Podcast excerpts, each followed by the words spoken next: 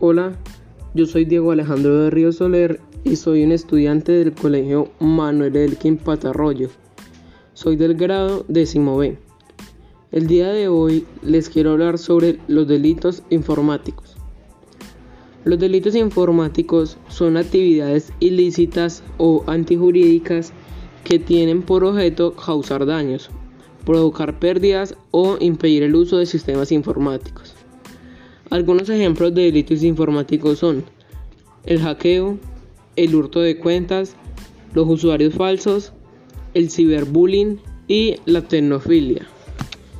Mi opinión al respecto es que las autoridades deberían de hacer algo al respecto porque esto se volvió un problema de bastante importancia y nos está afectando mucho.